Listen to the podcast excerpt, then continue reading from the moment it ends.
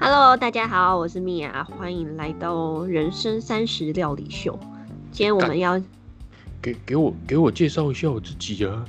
大家好，我是 Scott。好，你继续。啊，你就等一下，你会死哟。啊，对不起。好，那我们重来。来。好，那你再讲一次，然后我闭嘴。Go。Hello，大家好，我是米娅。我们今天是三十人生料理秀，然后今天要来讲料理。终于要讲料理了，对。哦，我是 Scott，大家好。我们今天要讲料理，是不是？我们三十人生，好，你可以就是，那我们要从什么开始啊？因为料理很多种，而且我们讲的应该都比较家常的东西，对不对？我们就从料理的基本高汤开始啊，哎熬一锅灵魂的高汤。灵魂的高汤，我们是不是要先讲一下为什么会想要就是把煮饭跟料理还有烹饪这件事情扯进我们的？主题里面去，因为这是我们两个唯一的共同兴趣吧。你 你是说没有了这个我们就不是朋友了，是这样的概念？应该是，应该是，我会觉得这么觉得。对，就我们两个，我们两个都不是什么厨师，就，对，都不是专业。但总之就是我们两个都有把煮饭跟烹饪还有料理这件事情，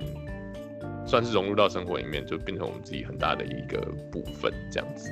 而且是希望就是跟大家分享，然后让大家会觉得就是好像啊煮饭很麻烦啊，你备料备那么久，哎，其实我们就想要跟大家说，就是其实料理也没那么难。然后而且如果你认真的去好好的做一道菜，其实你的心灵的满足感，我觉得也是很够的，会比就是你去上网然后买一个几万块包包会好很多。我个人觉得啦，我的物欲是没有那么强，可能有一些人觉得买买几万块的包包比较爽，但是我觉得好好的煮一顿饭比较爽。对，我觉得其实是就是像米娅讲的这样，而且就是你你现在生活中已经有很多东西是代工的跟外包，你基本上生活很多层面都是外包的，那你都是买人家的服务，所以你已经很少，就是现代人已经很少自己去完成什么事，完成什么事，应该说都市人啊，我不能说现代人，不好意思，我纠正纠正一下我自己，虽然我这个人本身的代名词就是我就是政治不正确，但是对，应该讲的是说都会人就很少。去自己去完成什么事情，所以说，当你在自己居住环境或空间里面，你有什么机会可以完成一道菜，或者是完成一顿饭的时候，其实我觉得那个感觉是蛮不错的。没错，好吧，那我们今天就先来聊高汤。然后，因为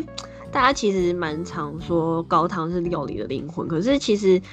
我会觉得，应该有很多人觉得熬高汤很难、很困难吧，然后就会觉得用水代替，但。你会觉得，我自己是觉得高汤是，其实一道汤，我觉得算是一个很重要，但是你也可以把它变得很不重要的东西，因为有一些料理是加了高汤真的很好吃，但是有一些是我觉得不加其实没什么差。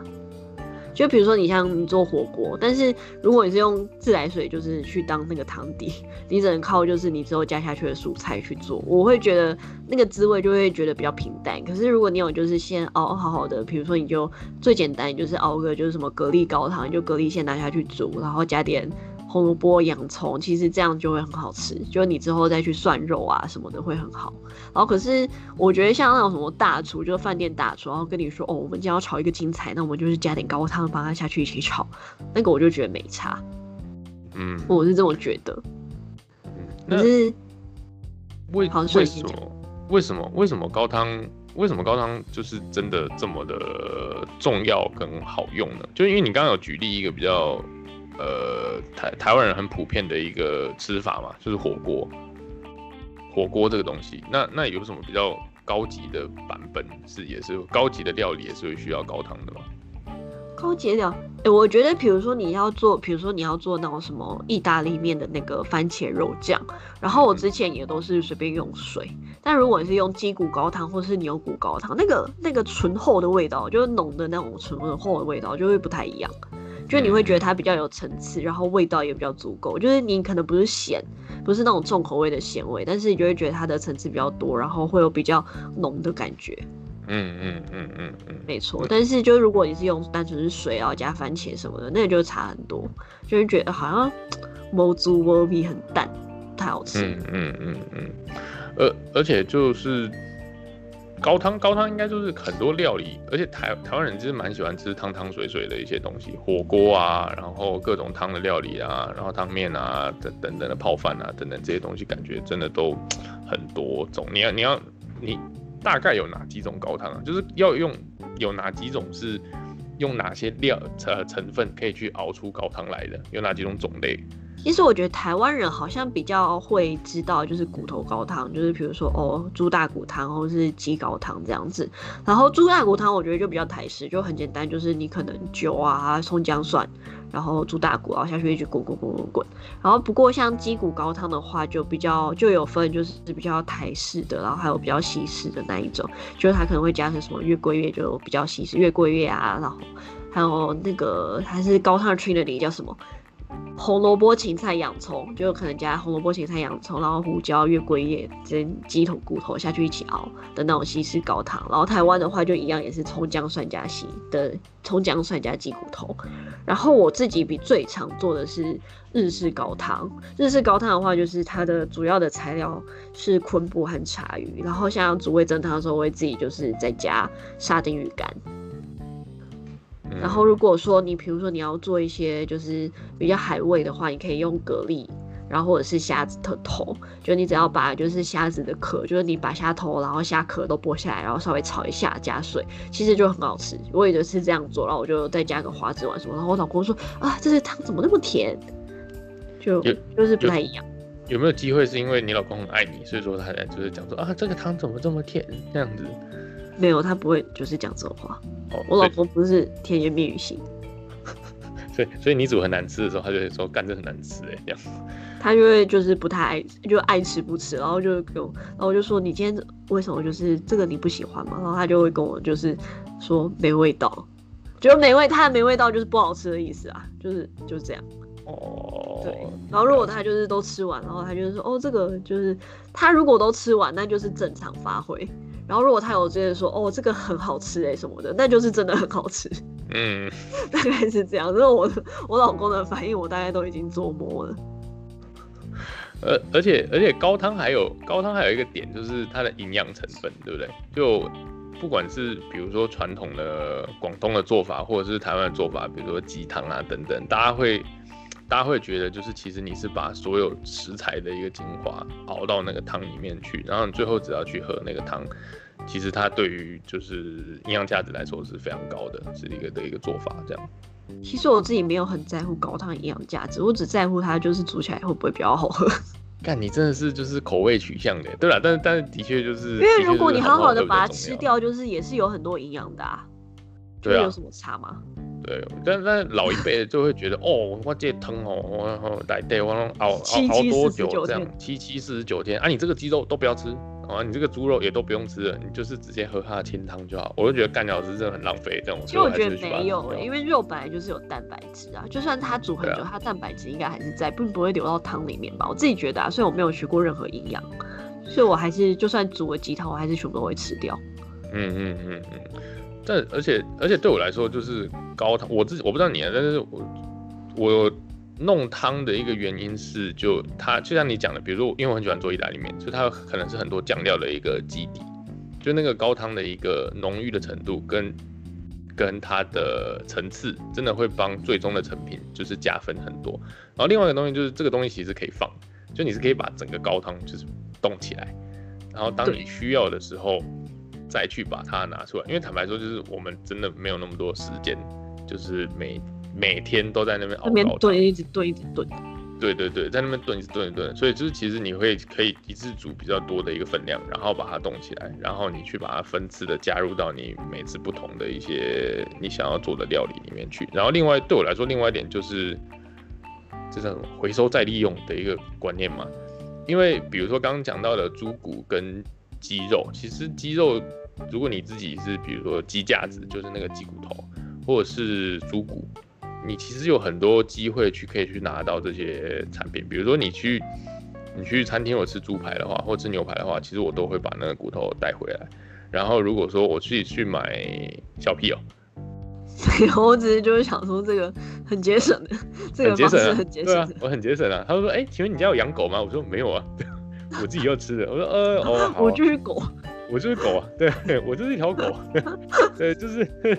那你没有看我主人在这边吗？那我老婆们，那反正就就我可能有时候会带回来，或者是比如说鸡架子我会买，然后蔬菜有很多地头，比如说像那个红萝卜、那个那个梗子啊、那个地头啊等等，或者是一些叶菜类比较根茎类，就是你不会想要用的地方，或者是说皮。我会把它留起来，然后拿去烤箱里面烘烤一下，稍微焦糖化以后，然后去把它弄成高汤，就是不要这么的浪费这样子。听完以后，我觉得我是中产阶级。为什么？为什么是中产阶级？因为像你说的那些东西，我就直接丢进锅，就直接丢掉。但我也跟你说，我也没有那么，我就跟你讲，我这个人就是不是那么政治正确，所以说我刚刚只是跟你讲说，比如我十次把它丢掉里面，我两次会把它留起来。你去死吧！你讲的好像一副就是你就很节省，然后那什么路边那种一块你也会捡的那一种感觉。路边捡是 简单小哦，不是？哎，你去你去，比如说以前很久以前我去吃那个什么王品台塑牛排，他留下来那个那个肋骨，那个牛牛的肋骨，那个就拿来熬汤其实，我觉得就很棒啊。啊，有的时候吃去吃一些猪排什么的，他留下来，我觉得那个也也很不错啊。然后鸡架子的话，我当然不是说人家那种。一只鸡，然后所有人用嘴巴啃完之后，那个鸡架子还要留下来，不是这样的。我说在比较干净的一个环境底下，比如说你吃牛排，你是用刀叉去切的那个骨头，或者是说你在鸡肉饭的话，那个鸡架子骨头本来就可以用买的，或者是比如说一些虾头啊等等，你在烹饪之前你就还是你就先把那个虾头切下来，就是像这样子，不是说那种就是大家口水咀嚼之后才，你怎么会那么恶心呢？你这个人真的是哎，没有，我最近真的看到一个就是。文章哦，他说你知道，就是日本人他们圣诞节的时候他们会吃肯德基的炸鸡，对啊对啊对，是他们一个类似习惯文化，我不知道，就是然后可是他，我就前两天我就看文章了，他就说关关西就是大阪那一带的人，他们会就是吃完肯德基的那个骨头，然后他们会再把它拿去再利用，然后比如说做成就是把那个骨头然后熬成汤，然后再加米饭，然后下去变粥什么的。就好像这个是一个普遍型的事情哦，好恶哦，就可能不是，当然不是每每一户人家都在做，但是就是他们真的有把就是料理料理网站、料理食谱网站，就每一个人都可以 upload 自己的料理食谱上去的那种网站，然后真的就是有找出就是这个食谱，我就觉得哦，这个好微妙哦，就我不敢这样做。呃呃，我我嘿嘿嘿嘿，我不法懂，要懂，我没有办法这么。你要讲这个，我就想到这个案例。没有，我我讲的是，嗯，太太太恶心了。我讲的是那种很干净被处理过的，或者你自己处理过的一些骨头，这样子，这样子来去制作。对对对对对。好，我我讲的这太恶心了，我我把它就是我把它删除一下。那那你你要不要讲一下？我们要不要各自讲一下你哪些料理会加高汤进去？我。先跟大家讲说，其实我没有很常爱熬那些鸡高汤、猪高汤，就是我比较懒惰。但是我很常、最常做的其实就是日式高汤，就是那种柴鱼昆布高汤，然后小鱼干的那一种。然后我比较喜欢做的就是，就是因为像。味增汤，我觉得味增汤是一个有高汤没有高汤 差很多的东西。因为小时候我妈她煮味增汤，然后其实她也不知道就是应该要就是用这种柴鱼高汤当 base，所以她就算味增加再多，就是你还是会觉得。为什么我跟日本的喝起来就会不太一样？然后当我自己长大，我自己会做这些日式的菜后，我就知道哦，原来味增汤是就是它的那个汤底，就是你要去拿那种沙丁鱼干，然后沙丁鱼干你在煮之前不能说整只把它丢下去，你要先把它头剥掉，然后把它内脏就是整个再分开，然后内脏去掉。这样子，然后再把它拿下去稍微泡水一下，然后泡完水再拿去煮，然后跟就是干的昆布，然后还有柴鱼片，然后下去煮，然后之后你就煮煮煮煮煮，把它煮到有味道出来，你再把它捞起来，这样子。嗯。然后通常这些东西就是除了味增汤啊，然后就是像牛冻，像就是大家做牛冻，然后可能就是哦肉片煎一煎，炒个洋葱，然后酱油啊、糖水什么的加下去。然后可是如果你把高汤去取代用。高汤去取代就是加下去的水，那个味道真的是差很多，就是你就觉得很好吃，就是哦，就是又有牛肉香，然后又有一种奇奇妙的咸甜滋味，就会觉得哦好鲜哦，好好吃哦，怎么会这样，好下饭哦。就是就是五妈咪嘛，对不对？就是鲜味嘛。就是第六味，就是就是 你用味精可以产生的一个。可是味精它的毕竟不太是，就是它，因为它除了就是像那种就是裁员啊、昆布那一些，它除了鲜味以外，它还是会有一些它自己本身的香气在，所以它又跟你单纯加味精下去的那种感觉是又不太一样。而且我们家是不会放味精这种东西啦，就我都只有盐巴和黑胡椒什么这一些。我们家我们家也是，我们家就是很少这样味精。虽然说味精并没有证实说真的是对人体绝对有害还是什么，但是总感觉你一道菜加了一个粉以后，它就会神奇的变好吃，变好吃。嗯，是一件相对来说比较可怕跟化学的一件事情，这样子。对。对的，这个，但但但我有听过一个讲法，就是其实。嗯，应该说，我忘记是看了哪一个电视的一个烹饪节目吧。他其实是在鼓励人们，就是去吃味精，不是去吃味精，是去煮饭。我的意思是说，就是他是说，其实其实你进厨房就是在进行一个化学实验，有一点像。对，烹饪就是一个化学实验嘛。你拿一个物质，然后你去加热，或者是。用某种特定的手法去处理它之后，它产生了变化，然后你再去使用，所以它本身就是一个化学实验。这个他这个讲法让我这个文科就是数学很烂，跟理化都很烂的一个文科生，就是心里有了一点小小的一个鼓舞，这样子就觉得，哎，我没有那么烂。我也会化学哦，我也会化学啊，我化学也是不错啊。对我就是会突然有点有点被鼓舞到，就那个时候觉得蛮开心的。呃，这这不是重点，对，那那我自己高汤的话就是。因为我很喜欢煮意大利面跟熬肉酱这一类的东西，就是像你刚刚讲的，其实我一定都会用高汤，就算我自己没有时间，我还是会去市场上，呃，市面上就那种超市去买高汤罐来去作为我熬那个肉酱跟酱料的一个的一个基底，这样子。对，因为因为它在层次的提供上会有非常大的一个不同。产生的最后结果就有点像你讲的那个味增汤，就是觉得，嗯，为什么我煮我煮的跟那种日式食堂或者是跟日本料理的店，就是会差这么一味？其实就是它，其实我觉得烹饪是你也还有高汤这件事情，是你很多不同层次的一个堆叠起来，然后你才可以达到最后的一个，才可以达到最后的一个效果。所以其实我觉得是差蛮多的。然后我自己在火锅上也是。我会尽量用比较多，就算我没时间，我还是会用很多的蔬菜，然后跟骨头去想办法去做出那个基底来。我最新的是喜欢用豆浆，我喜欢吃那种高汤豆浆，对豆乳锅、高汤豆浆锅。对你就是基本上就是一个层次的一个堆叠。那高汤是一个很好的一个做法，就是你先预先把这些层次的浓郁的程度先堆叠起来之后，然后你再去把它加入到你主要的角色，就是那个料理里面去，这样子。对，比如说，我不知道，我我们应该我们应该生日常生活中，我自己的同温层啊，就我觉得我们用到了高汤的一个，跟我们喜爱高汤的程度，应该比我们自己想象的还要再多一点。因为就像搞火锅嘛，台湾人真的爆肝爱吃火锅，而且我们的火锅真的是以汤为。最主要，我觉得台湾的火锅就变化很多。然后你要是那种什么昆布锅，然后就里面就白白的水，然后铺着一边喷锅，你会被大家那种美食部落客骂死。对，对，而且它它是有很大一个落差嘛。就像是很高端的火锅的话，它真的价格非常贵。它除了食材本身就是非常高级以外，它的汤底也是会被讲究，就是实际去用昆昆布去熬出来。那我们讲最便宜的，也有最便宜的昆布锅。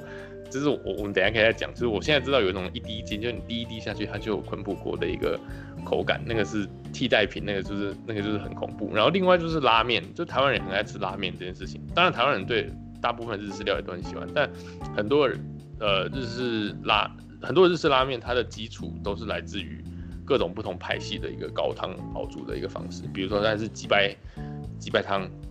鸡白汤。鸡白汤，它是鸡白汤还是比如说它是猪骨猪骨汤，它是熬到变成那种乳白色，都会熬到烂掉的那种，或者是它是鱼介，或者是它是海鲜底的等等，或者是它是清汤，就这些其实它很大一部分判定这个拉面的一个派系都是来自于汤头。如果如果我讲错的话，你可以纠正我。对，但我的理解是这样。差不多差不多。对。就像那种清汤，它就会叫什么淡丽系拉面什么的。对对对对对，所以其实我们对于高汤的依赖是比我们想象中的还要重。中餐有什么吗？中餐我刚刚一直想不到，这样是我很……我觉得其实因为其实台湾人真的是对高汤也是还蛮依赖，因为你看像街头那种面摊的阳春面，它是不是连那个汤底也是就是要用大骨汤什么的？对，其实就连阳春面这种就是那种便宜这种稀松平常的小吃，它其实都是对高汤是一个很依赖的东西，就一定要高汤，然后再加油葱酥啊、韭菜下去做阳春面。对，其实其实真的是还蛮重要，对啊，而且这个是一个嗯很耗时的东西啊，非常耗时的干。没错。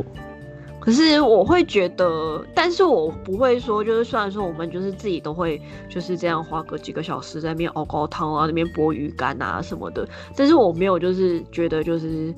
用现成品是一件不 OK 的事情，因为我有曾经看过就是那种美食就是食谱播客，然后他们就是在批判，就是有那种街头妈妈说啊，我就加那个烹大师下去做味噌汤就很好喝啦，可是我完全就是不，就是他就是觉得这一件事情是不 OK，他就说为什么做味噌汤这么简单，你要加就是你干嘛干嘛你就可以做，你就可以就是你只要加个柴鱼就会很好喝，然后为什么你要去拿烹大师这种化学的东西？可是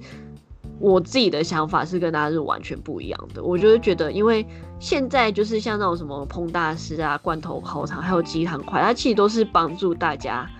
就是可以让就是煮菜这一件事情变得比较方便、比较便利，然后让你在没有时间的时候也可以享受就是你要下厨的乐趣这一点。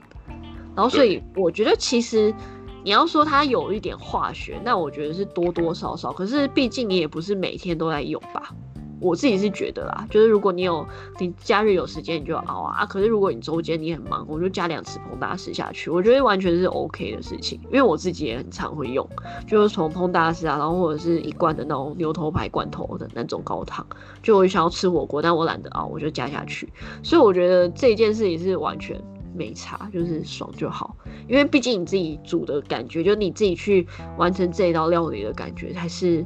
就是你带给你自己的成就感，然后还有就是给家人吃的幸福感。因为你在就算用了这个，你再怎么样，你还是吃的比外面健康。对所以我觉得其实完全我自己是这样这种觉得啦，我就觉得没差，就是爽就好。啊、你没时间就用速成的、啊，你有时间就慢慢熬，大概是这样。就是我是觉得对于就是磨人磨人型的，我自己是比较没有办法接受。正义磨人，对啊，我觉得其实其实因为我们刚我们的讨论应该是比较基于那种都会人的一个想法嘛。那其实你尽量就是，其实你这你生活在大都市，你已经很难干，你又不是直接去就是农田里面说哦，这个菜今天长得不错呢，然后你就把它拔起来，然后说哦，这生吃，对啊，然后这只鸡感觉已经可以杀了，然后你就去把它杀了，就你不太可能已经走到源头去了。所以说，再加上你生活的步调跟形态上，你其实去稍微去，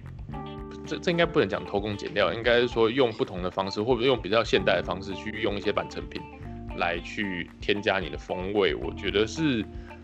其实我觉得是 OK 的，因为这个东西跟你直接的去吃很多加工品，比如说像那个 span 那种肉罐头。那个概念，我觉得其实还是不太一样的，因为你只是说它其实现在有很多像烹大师，或者是说罐头高汤或鸡个鸡汤块这种东西，它其实它的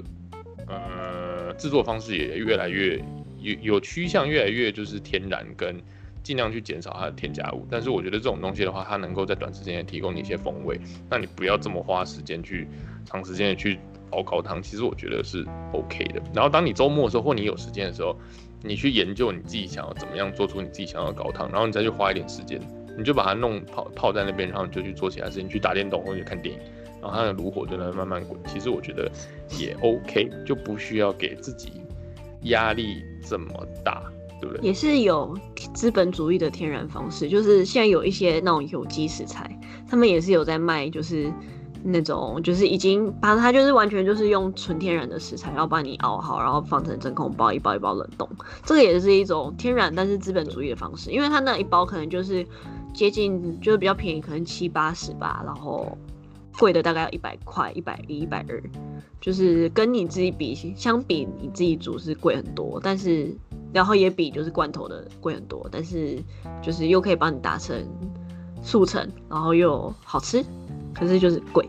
大概是这样。就是反正其实现在市面上的产品，我觉得很多啦，就是化学的、自己煮的，然后天然的都有，然后只是我觉得其实我们也是想要鼓励大家说，其实，在台湾这么。就是外食这种方便，然后大家又这种忙的都会生活，其实不管是怎么样的方式，你愿意给自己煮一餐饭，就其实是已经就是够让人觉得就是可以尊敬你、敬佩你的事情了。所以就是不用就是因为这种就是某一些就是步骤你没有就是从头到尾自己做而感到就是任何有点愧疚感吧。我不知道，就是可能有一些人就觉得啊，我就是一定要就是好好的说，就是 made from starch，everything，everything made from starch。其实我就不太需要这样子。对，这真真真的不用。然后就是说，反正就是味道的堆叠啦。那你你在这一个小小步骤上，就是走一些速成的方式，但你其他都还是用很新鲜的蔬菜或者是肉类或水果去达到这个料理最终的成品。那我其实就觉得。这样子，这样子就 OK 了。那当你有多一点点时间的时候，你可能就尽量用蔬菜鲜甜去，至少把那个高汤的那个甜度去熬出来。我觉得这样，这这个其实超超多只要花十到十五分钟的时间，就就可以搞定，就可以搞定了。对我觉得是很不错的方式。另外一点就是，我自己有时候会煮汤，是当然因为我干，我现在住高雄，你要我每天喝汤，我今天洗我真的是。干老师，我真的会热死。但是我之前，比如之前的话，比如说在比较没有那么炎热的环境底下，因为我现在会尽量去不要吃那么多淀粉嘛。有时候啦，有时候不要去吃那么多淀粉的话，其实喝汤，然后里面只有蔬菜跟肉类，也是一个就是低淀粉的一个很好的一个做法。我之前有这样吃，但是我完全没有瘦。哎，黑起你也不对，那个是你自己的哈，你自己的就是肥胖体质，或者是你自己这样子，比如说你一次吃八锅汤啊，你他妈这样会瘦，我也是觉得很厉害，这样就是啊，你当然就不会瘦啊。所以那个是喝到八锅，那个是你的问题。就我会之前会之前会做什么，什么剥皮辣椒鸡汤，干的就很棒啊，干里面有白萝卜，然后有辣椒，然后还有那个鸡腿，我就自己做啊，那个也很快，因为剥皮辣椒你就是自己买的啊，你也是靠那个剥皮辣椒的酱汁跟。那个，我想问，其实我没有吃过波比辣椒，哎，它是它会辣吗？它完全不会辣，它完全不会辣。哦，不对，对对对，我不能这样讲，它会微微的会辣，微微会辣，但不是那种，不是那种你会觉得就是像。那你跟大家分享一下你波比辣椒鸡汤怎么做？因为其实我没有煮过波皮辣椒。哦，波比辣椒鸡汤其实就是你你还是可以加一些根茎类的，就比如说像白萝卜或红萝卜，那你先切块下去，呃，你先把。